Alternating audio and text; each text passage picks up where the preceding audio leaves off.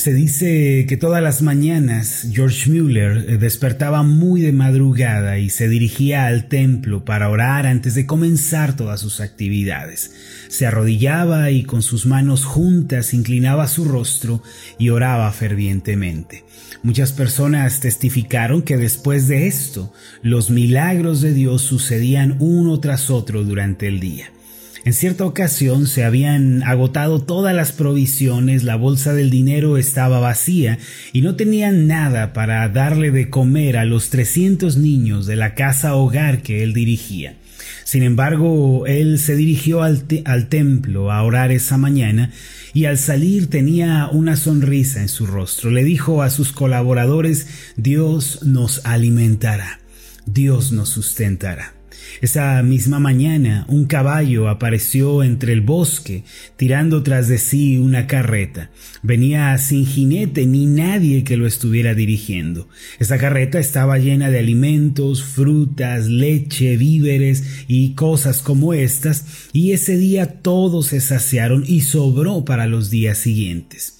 Amados, cuando nosotros acudimos a Dios con una gran necesidad y la ponemos en sus manos a través de la oración teniendo un fuerte deseo de ser escuchados y ayudados, esta clase de milagros comenzarán a suceder también en nuestra vida. Aún el día de hoy Dios desea manifestar grandes obras, grandes milagros que sacien nuestra vida. El Señor, creador de los cielos y de la tierra, no se contenta con el hambre, la necesidad o la escasez de sus hijos. Está escrito en el Salmo 145, versos 15 y 16 lo siguiente, los ojos de todos esperan en ti, y tú les das su comida a su tiempo. Abres tu mano y colmas de bendición a todo ser viviente. Cuando le preguntaron a George Mueller acerca de su constancia y pasión para orar, él dijo, yo nací de nuevo por un milagro de la gracia de Dios y me resisto, me rehuso a pasar un solo día sin ese poder de la gracia de Dios en mi vida y en mi labor.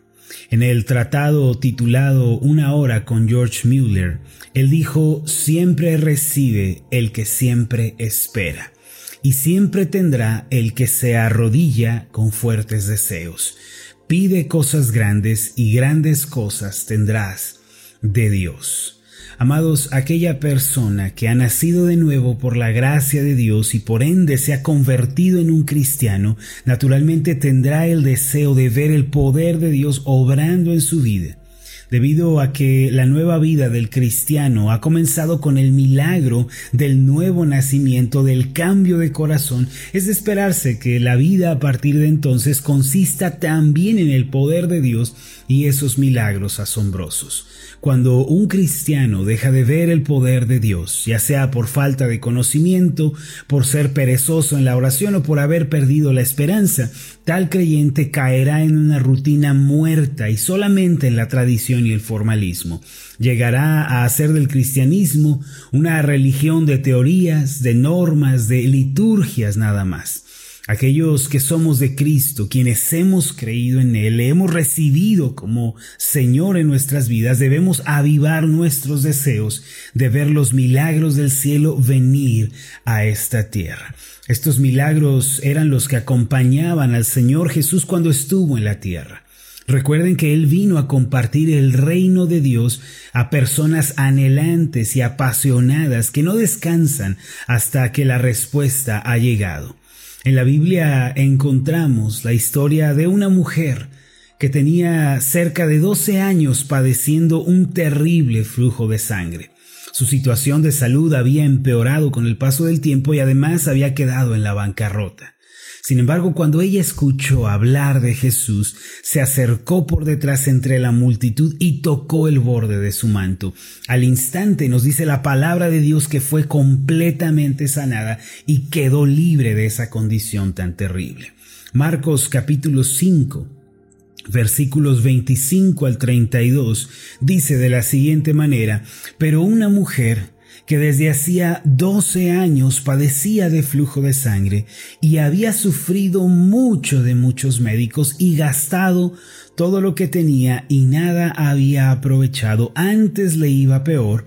Cuando oyó hablar de Jesús, vino por detrás entre la multitud y tocó su manto, porque decía, si tocare tan solamente su manto, seré salva y enseguida la fuente de su sangre se secó y sintió en el cuerpo que estaba sana de aquel azote. Luego Jesús, conociendo en sí mismo el poder que había salido de él, volviéndose a la multitud, dijo, ¿quién ha tocado mis vestidos? Sus discípulos le dijeron, ves que la multitud te aprieta y dices, ¿quién me ha tocado? Pero él miraba alrededor para ver quién había hecho esto. Amados, este evento es sumamente significativo e importante para nuestras vidas de fe. En realidad contiene grandes lecciones espirituales para todos nosotros y quisiera que nos detuviéramos un momento para pensar en esta porción de la escritura. Aunque esta mujer estaba desahuciada por los médicos, todavía tenía esperanza en su corazón. A pesar de lo que había vivido, de que había gastado todo lo que tenía, todavía buscaba una solución para su problema. Y esta es la primera lección que podemos aprender sobre la fe el día de hoy. Toda persona que quiera ser ayudada por Dios, que quiera ver un milagro en su vida, primero, al igual que esta mujer, debe tener un fuerte deseo de salir adelante y de cambiar su situación. En lugar de pensar que todo está perdido, que ya nada se puede hacer, que eh, su vida terminó, debe creer que Dios puede hacer un milagro en su vida. Debe abrazarse y aferrarse a la esperanza en lugar de creer que todo ha terminado. Esa es la primera lección que aprendemos sobre la fe de esta mujer que le permitió tener acceso al reino de los cielos. La segunda lección que aprendemos de esta mujer es que escuchó acerca de Jesús. Fue el conocimiento de Jesús lo que le hizo tener esperanza y creer que un milagro podía suceder. No sabemos en qué momento ni sabemos qué fue lo que ella escuchó. Muy probablemente en el mercado de la ciudad, en el pozo, con las amigas, quizá en algún lugar escuchó que el Mesías había llegado, que sanaba a los enfermos, limpiaba al leproso, resucitaba al muerto. Quizá escuchó que este Mesías perdonaba a los pecadores y por eso se sentaba con ellos a la mesa. Era muy probable que esta mujer había escuchado sobre eh, que Jesucristo tenía el poder para echar fuera a los demonios, quitar la opresión demoníaca sobre encima de las personas. Y de la misma manera, mis amados, toda persona que quiera ser ayudada por Dios, tiene que dedicar tiempo a escuchar sobre Jesús y tiene que buscarle de todo corazón. ¿En dónde podemos escuchar acerca de Jesús? ¿En dónde podemos escuchar acerca de la obra que él hizo, de su reino, de sus bendiciones, de sus enseñanzas? Nada más y nada menos que en la Biblia. Por eso aquellas personas que quieran ser ayudadas por el Señor, que quieran ver un milagro, deben dedicar tanto tiempo para meditar, leer, escudriñar la escritura, orar, asistir a la iglesia, escuchar la palabra de Dios, reunirse con un grupo de creyentes y expuestos al mensaje de Jesucristo. Cuando escuchamos sobre Jesús podemos tener esperanza de cambio en nuestra vida. Una tercera lección que podemos aprender sobre esta mujer es acerca de superar los desafíos y obstáculos que aparecen en nuestro camino. Esta mujer estaba enferma y según la ley de Moisés no podía tener contacto con nadie. De hacerlo, con una enfermedad inmunda como se le conocía, ella podría sufrir la peor de las situaciones, la peor de las condenas que era sentencia de muerte por lapidación, es decir, morir apedreada. Pero a pesar de todo esto, ella se abrió paso entre la gente hasta llegar a Jesús. Quizá tuvo que arrastrarse, quizá tuvo que caminar entre los pies de la gente, ser golpeada, hecha a un lado, pero lo interesante es que nunca se rindió. Y esa es la lección que debemos aprender sobre la fe el día de hoy, que aquella persona que quiera ver el reino de Dios en su vida, que quiera ver esa obra poderosa de Dios teniendo lugar en su corazón, en su entorno, tiene que estar dispuesta a sobreponerse a las negativas que aparezcan. Hermanos, tener fe no significa que no habrá problemas. Tener fe no significa que todo se va a dar de manera sencilla y automática. A veces vamos a sufrir negativas. Puertas se nos van a cerrar, caminos se nos van a bloquear, pero lo importante de todo esto es que la fe tiene la cualidad de superar esos desafíos. Por último, vemos que esta mujer tocó a Jesús de manera diferente a todos los demás. Todos estaban rodeando, tocando al Maestro, pero solo ella tocó a Jesús con un gran anhelo y con esperanza y esa fue la causa de su milagro. Nosotros debemos acudir a la iglesia, a las reuniones de oración, a nuestra célula, con el deseo de ver un milagro y de recibir la respuesta a nuestras oraciones. Yo les pido en el nombre del Señor Jesús que a partir de este día tengan deseos santos, justos, sencillos, nobles deseos de ver el poder celestial en sus vidas. Anhelen con todo su ser que los miembros de su familia se entreguen por completo a Cristo. Anhelen ser libres de toda opresión y desesperación. Clamen por ello.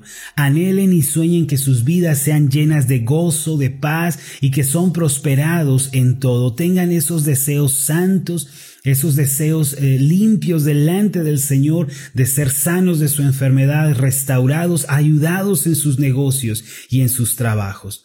Hermanos, este es el reino celestial que Jesucristo vino a compartir y vendrá a nosotros también cuando lo anhelemos como esta mujer de todo nuestro corazón. Vamos a hacer una oración. Padre Celestial, gracias porque Jesucristo vino al mundo hace dos mil años para compartir tu reino con nosotros. El hombre pecador, el hombre rebelde, el hombre extraviado tiene esperanza de cambiar su situación si viene a tu reino, si tan solo entra por la puerta del arrepentimiento. Ayúdanos a entender, Señor, y a comprender en lo profundo de nuestro corazón que los milagros siguen sucediendo, que tú todavía abres tu mano y colmas de bien a todo ser viviente. Ayúdanos a tener esperanza, Señor, en los milagros, esperanza de que nuestra situación puede cambiar. No nos permitas caer, Señor, en el negativismo, en el pesimismo de decir que ya todo está perdido. Ayúdanos, socórrenos, Señor, pues solo podemos depender de ti. En el nombre de Jesús. Amén y amén.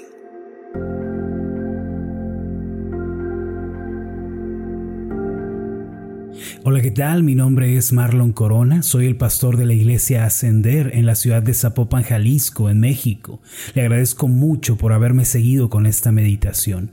Mi oración siempre es que usted sea prosperado en todas las cosas y goce de una buena salud, así como prospera en su alma. Lo invito a que ore por las meditaciones Ascender y le pregunte a Dios cómo puede usted ser de bendición para este ministerio. Las meditaciones Ascender son impulsadas y apoyadas por nuestros oyentes. Reciba un fuerte abrazo de mi parte. Que Dios le bendiga. Hasta la próxima.